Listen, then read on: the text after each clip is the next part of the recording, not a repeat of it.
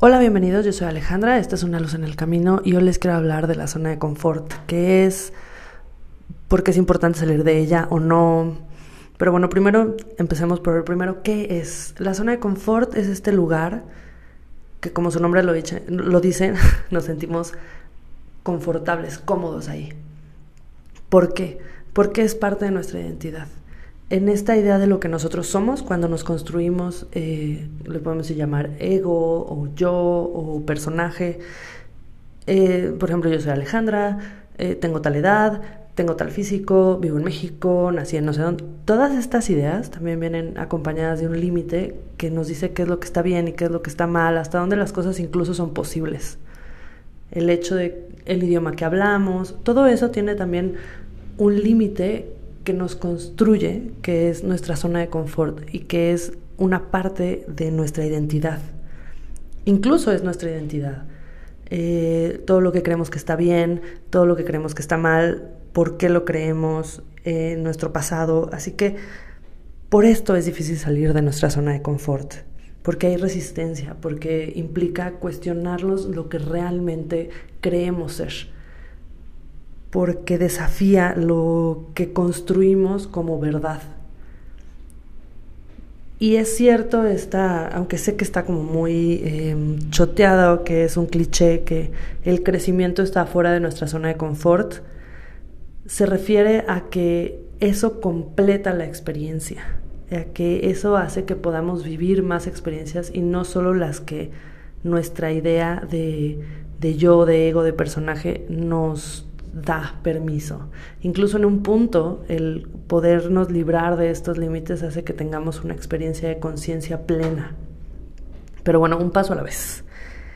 Para poder salir de la zona de confort, hay que, primero, el tener esta idea de la zona de confort y de querer salir de ella es porque hay algo que nos dice que queremos cambiar.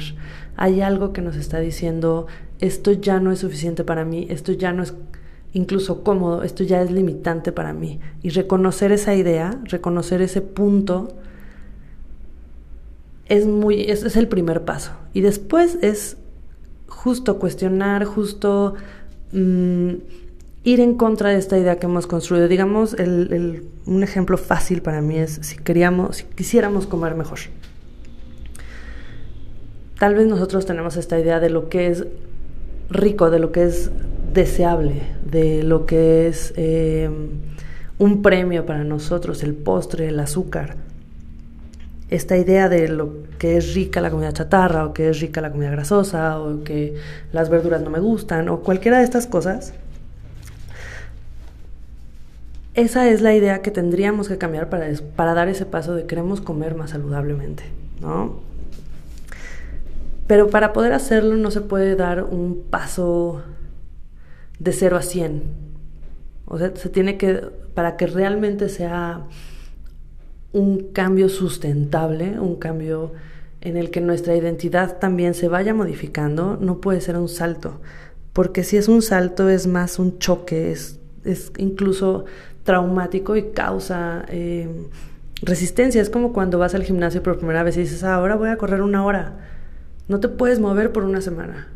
Y eso hace que le tengas miedo al ejercicio, le tengas miedo al gimnasio, le tengas porque genera dolor, porque fue un trauma, porque ese, ese tipo de cambios no son sustentables. Hay que dar primero pequeños pasos y hacer algo realmente significativo que no comprometa toda nuestra identidad. O sea, nosotros no vamos a pasar de ser eh, sedentarios a ser una persona mm, de las Olimpiadas es un proceso y ese proceso hay también que darlo poco a poco y disfrutarlo en un sentido, pero hay que empezar con pequeños pasos, o sea, digamos que siguiendo con el ejemplo de la comida sana, bueno, tal vez queremos, eh, tal vez en lugar de la guarnición que sean papas, que sea una ensalada, empezar a comer chícharos, o, ejotes, o sea, empezar con pasos pequeños, no decir, claro, ahora ya nunca voy a volver a comer pan o nunca voy a comer cosas fritas. Y Eso, ese tipo de cambios, ese tipo de salidas de la zona de confort, no son sustentables porque no puedes cambiar tu identidad de una manera tan rápida. Al menos no al principio, o sea, ya después, con muchos cambios, con muchos, con prácticas, se podrá hacer. Pero la, o sea, los primeros pasos para salir de la zona de confort en realidad tienen que ser lentos para romper estas ideas.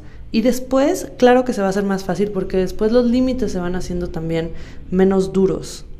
Y la zona de confort se va haciendo más amplia y uno es más abierto a más cosas.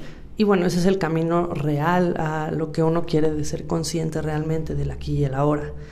Pero bueno, antes de llegar a eso, hay que trabajar en este tipo de, conceptos, en lo que es correcto, lo que podemos hacer, lo que está bien, y empezar a ampliarlo. Así que aquí en este momento es cuando ayudan los mantras, la repetición, incluso la visión de túnel. O sea, cuando nosotros queremos, tenemos un objetivo preciso de quiero aprender algo, esa visión de túnel nos ayuda a estos primeros pasos de ah, tengo que sentarme a estudiar, tengo que sentarme a leer este libro, tengo, porque lo entendemos como voy a llegar a ese objetivo. Y sobre todo se tiene que disfrutar ese proceso de ir descubriendo cosas nuevas que podemos hacer. Y es un trabajo, más que la salida de zona de confort como acción, es un trabajo interno de apertura de conceptos, de dejar ir estas ideas duras que nos definen como tal. Entonces, básicamente eso es lo que es la zona de confort. Así que espero nos escuchemos pronto. Yo soy Alejandra y esto fue Una luz en el camino. Adiós.